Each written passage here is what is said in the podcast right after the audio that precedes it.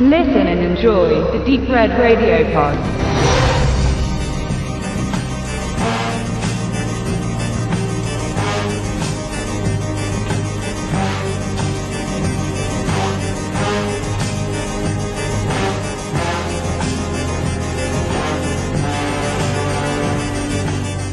Im Touristenort Ocean Beach kann der Strandspaziergänger nicht nur Muscheln und Seeglas im gelben Sand finden, sondern in letzter Zeit auch Knochen. Menschliche Knochen. Auf rätselhafte Weise sind bereits einige Menschen verschwunden, darunter auch ein Kleinkind. Ein humanoider Mörder wird bald ausgeschlossen, denn immer mehr häufen sich die Beweise, dass ein riesiger, aggressiver Krake verantwortlich ist. Journalist Ned Turner und Meeresbiologe Will Gleason decken die Attacken vom Monster mit den Todesarmen auf und versuchen nun, einen Weg zu finden, es zu töten. Der Polyp reiht sich nach Steven Spielbergs Erfolgsfilm Der Weiße Hai in die zahlreichen Nachahmer und Profiteure des noch recht jungen Tierhorror-Genres ein. Jaws kam in den USA 1975 in die Kinos und noch bevor Roger Corman 1978 seine Piranhas aus dem Militärforschungsbecken entließ, legten die Italiener ein Jahr nach dem Hai 1976 mit ihrem Kopffüßer nach. Da der Film in englischer Sprache mit englischen Darstellern realisiert wurde, ist die Frage des Originaltitels knifflig. Im Italienischen hieß er Tentacoli, im Englischen Tentacles. Die deutsche Variante der Polyp bezieht sich auf den Begriff vielfüßig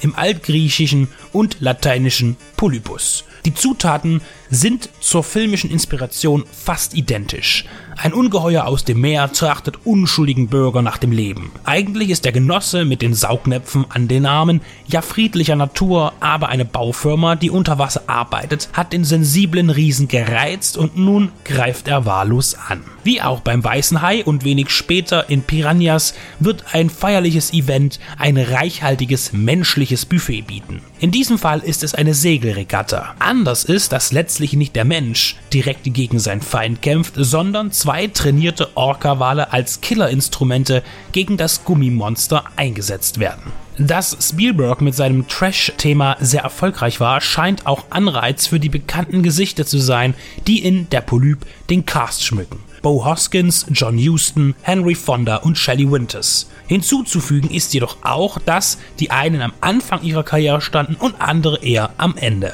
Als Regisseur ist Ovidio Gabriele Asonitis zu verantworten. Der in Ägypten geborene Filmproduzent und Businessman inszenierte nur wenige Filme, meistens unter dem Pseudonym Oliver Hellman. Er war vor allem als Distributor in den 60er und 70er Jahren erfolgreich. Er brachte hunderte Filme in die Kinos, war dabei hauptsächlich auf dem asiatischen Markt tätig. Seine Inszenierung ist steif und hat wenig Spannungspunkte.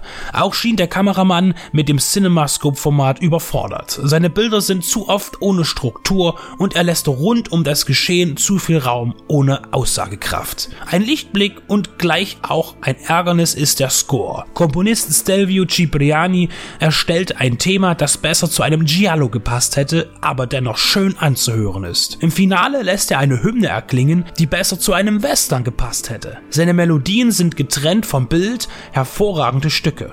Im Rest des Films kann der Soundtrack die Szenen aber nicht verbinden und zu oft bleiben reißerische und markante Momente aus, wo sie zuträglich gewesen wären. Beispielsweise, wenn die Handlung langatmig wird. Die Spezialeffekte sind mal mehr, mal weniger gut gelungen. Das ist beim Weißen Hai aber auch nicht anders gewesen.